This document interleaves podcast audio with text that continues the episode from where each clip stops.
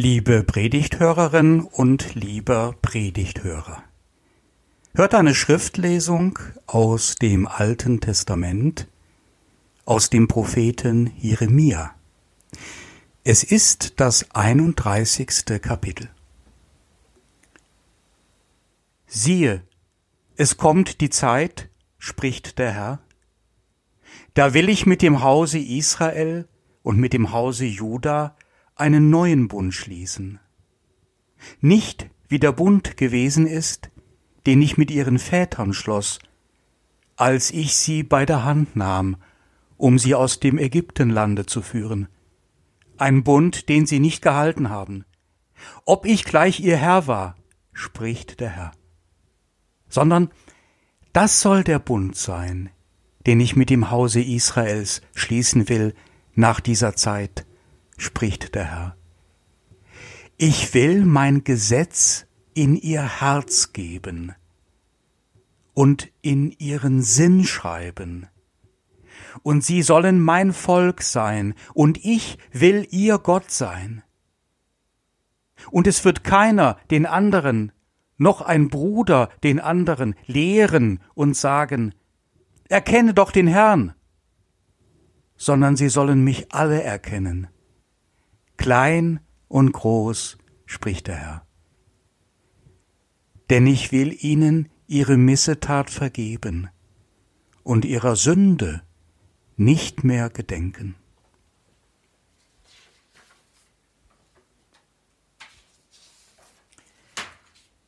Heute bekommen wir es in der Predigt mit einem Propheten des Alten Testamentes zu tun. Die Propheten und Prophetinnen des Alten Testamentes stellen in der Geschichte der Menschheit ein einzigartiges Phänomen dar. Was ist ein Prophet? Ein Prophet ist erst einmal nur einfach ein Bote. Man kann sich das heute nur noch schwer vorstellen, aber es gab eine lange Zeit früher ohne Handy, und Fernsehen und Social Media und Internet. Aber da mussten trotzdem manchmal wichtige Nachrichten transportiert werden und gut ankommen. Dafür gab es die Boten. Das war ein ganz normaler Beruf.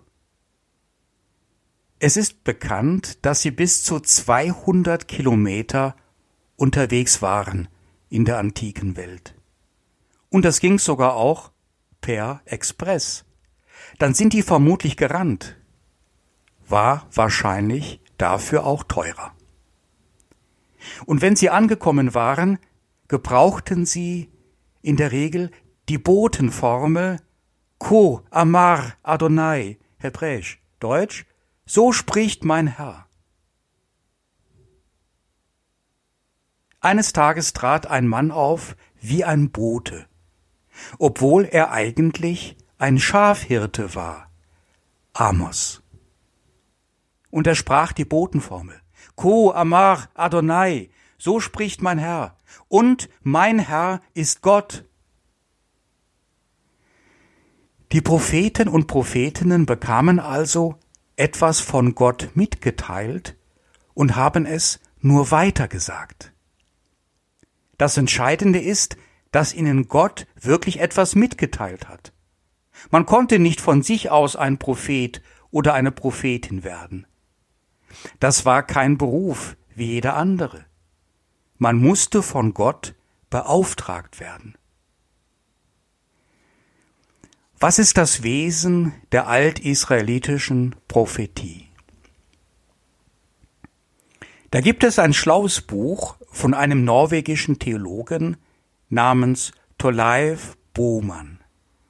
Das hebräische Denken im Vergleich mit dem griechischen ist der Titel. Er macht darin deutlich, dass die besondere Dynamik der hebräischen Sprache eines der Geheimnisse der Prophetie darstellt. Es gibt, grob gesagt, im Hebräischen zwei unterschiedliche Sprachformen, die erzählende Sprachform und die nicht erzählende Sprachform. Die erzählende Sprachform ist beschreibend, bildhaft, verweist gerne auf gute Geschichten, ist lieblich und so auch beruhigend. Die nicht erzählende Sprachform ist wesentlich dramatischer, differenzierter, fragend, problemorientiert und womöglich sogar anklagend. Nun hat Bohmann festgestellt, dass in den guten Zeiten, in denen die Menschen die erzählende Sprachform bevorzugten, das prophetische Wort eher nicht erzählend ist. Und umgekehrt.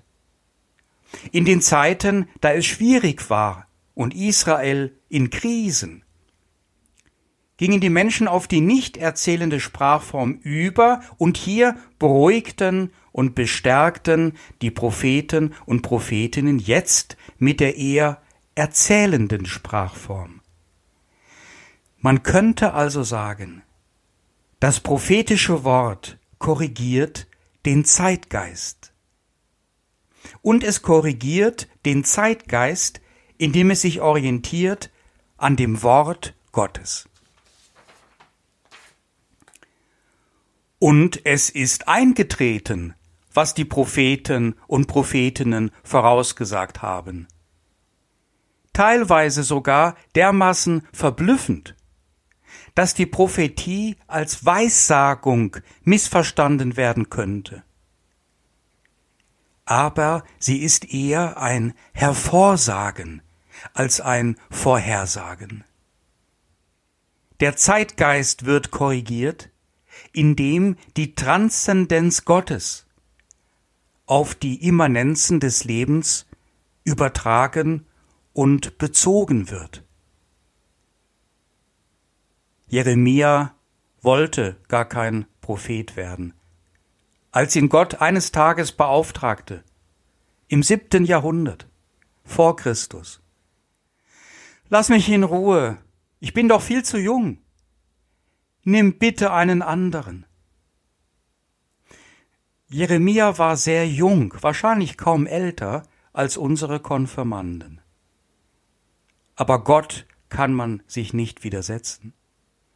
Ich werde mit dir sein, Jeremia, und das wird schon. Und stell dich nicht so an. So in etwa soll er gesagt haben. Jeremia wusste nämlich eines ganz genau. Das wird nicht leicht werden. Er lebte nämlich in einer Zeit, in der äußerlich alles gut und zufrieden zu sein schien. Doch jetzt wendet sich Jeremia an die Herrschenden, an die Oberschicht. Er, selbst Sohn eines Priesters, erkennt, dass das Wort Gottes, sein Gesetz, nicht Beachtung findet, jedenfalls nicht die, die es verdient, sondern dass Täuschung, Betrug und Gewinnstreben das Land regieren. In dieser Spannung hinein spricht er sein Wort, und es ist manchmal herzzerreißend persönlich. Ich will den Frieden, aber rede ich, so ist es für sie Krieg. Jeremia warnt vor falschen Sicherheiten. Er macht sich Sorgen um den Tempel in Jerusalem. Er zerbricht einen Krug mit Wein, weil er damit sagen will, so wird etwas zerbrechen und er sollte Recht bekommen. 587 vor Christus wird der Tempel zerstört und die Oberschicht in die Verbannung geführt.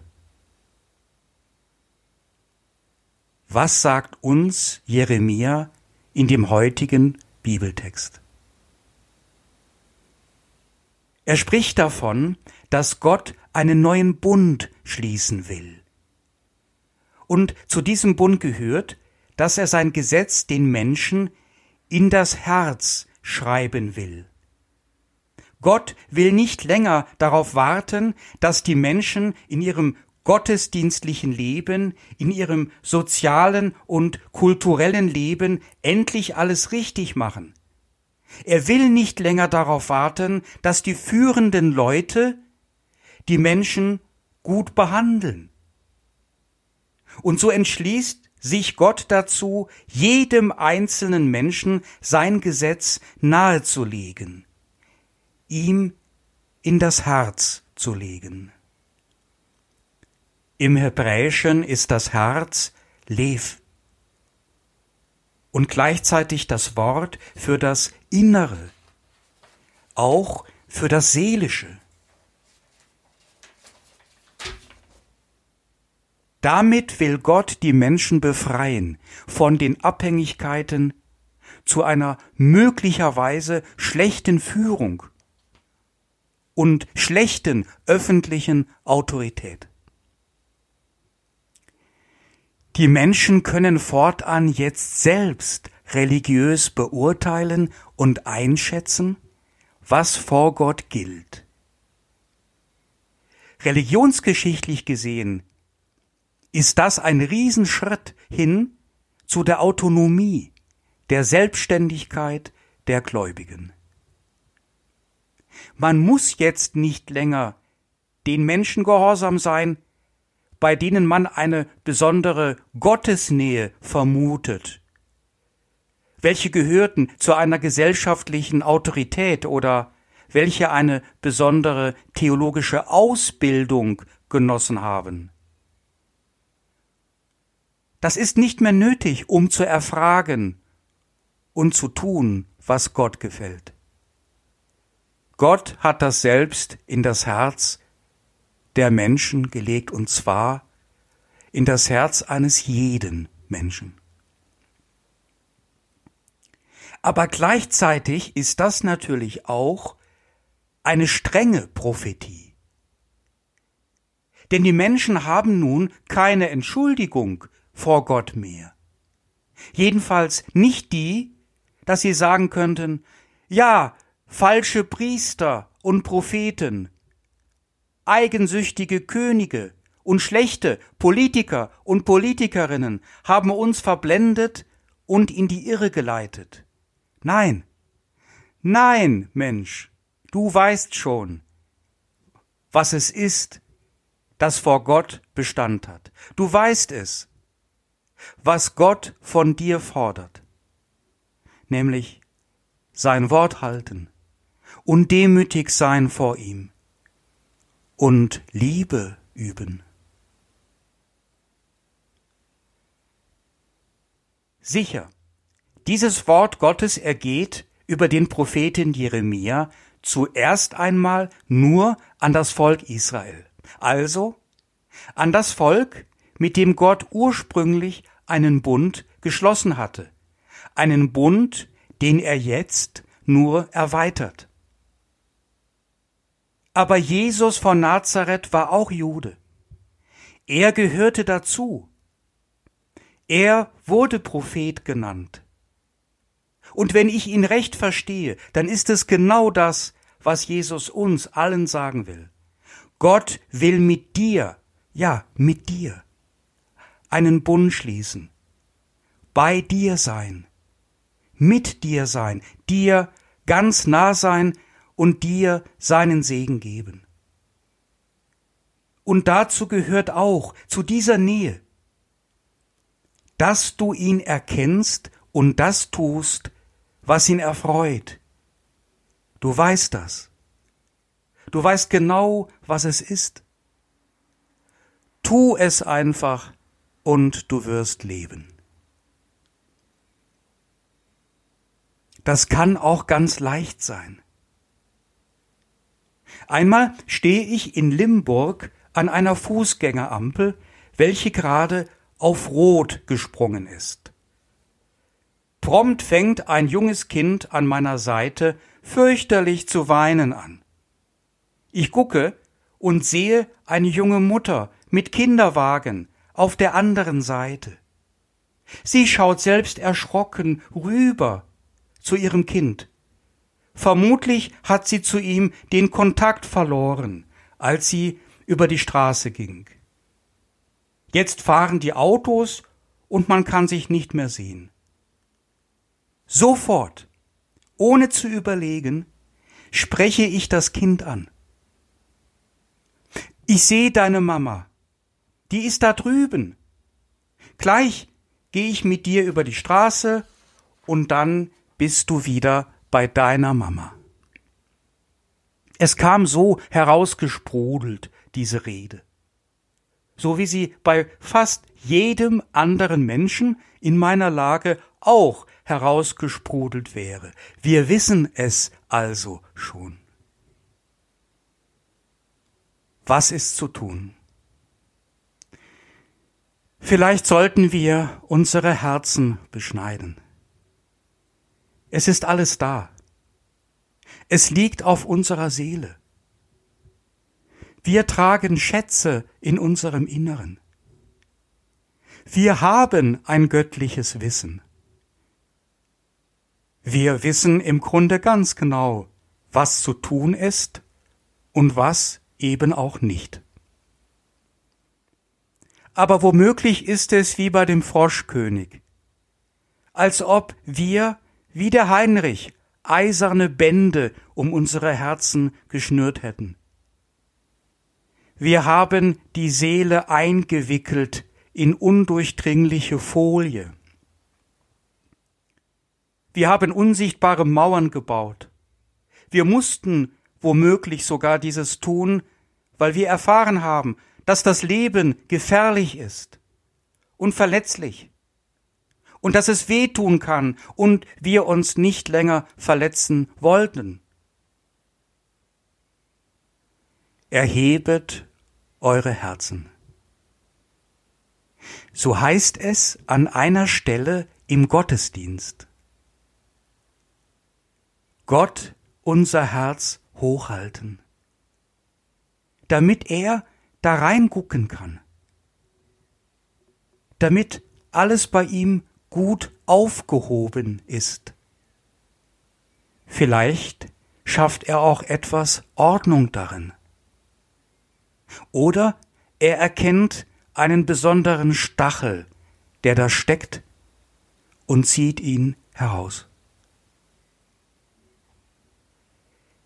Jesus war einmal ganz angerührt von einer Sünderin, vermutlich einer Prostituierten, die sich ihm ganz vorsichtig und demütig näherte, um seine Füße zu salben. Sie hat dabei die ganze Zeit über geweint. Sie hatte einen starken Kontakt hergestellt zu ihrem Herzen und damit erkannt, wer sie ist und wer Jesus ist. Und Jesus hat ihr vergeben alle ihre Sünden. Und das auch noch im Beisein von religiösen Führern. Hier war Jesus ganz ein Jeremia.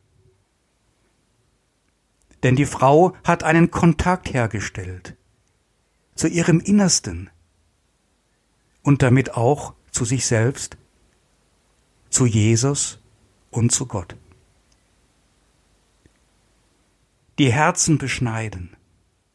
Nicht mit Gewalt oder mit einem Messer. Ein Prophet sagte einmal, es ist das Wort Gottes. Das Wort Gottes ist wie ein Schwert und es dringt tief ein. Auf der Suche sein nach einem Wort Gottes, welches wir liegen haben auf unserer Seele, welches uns den Zeitgeist transzendiert, wieder zur Vernunft bringt, wieder das aussprechen lässt, was wir wirklich denken, was gerade Einzelne von uns spüren und erkennen und damit zu Propheten werden für die Gemeinschaft. Wir dürfen erkennen, dass da ein Geist lebendig ist, der ist jenseits des Zeitgeschehens und der tut uns gut. Wir dürfen die Liebe spüren, mit der uns Gott liebt. und mit der er uns die Wege weisen will. Seelisch zu leben, im Einklang mit sich selbst und mit Gott. Viele von uns modernen Menschen wollen gerne ein kritisches Leben führen. Nicht nur, wenn sie beeindruckt sind von den Philosophen und Philosophinnen der Frankfurter Schule. Ein kritisches Denken haben, zu widersprechen, seine Meinung mutig zu bekennen und dafür auch mal auf die Straße zu gehen. Das ist wichtig und angesagt in der modernen Welt. Aber dafür brauchen wir die Argumente. Lasst euch nicht von dem Zeitgeist bestimmen. Schaut selber nach, was uns der ewige Gott da in das Herz gelegt hat. Seid selbst Propheten und Prophetinnen. Und der Friede Gottes, welcher höher ist als alle menschliche Vernunft. Er bewahrt unsere Herzen und Sinne in Jesus Christus. Amen.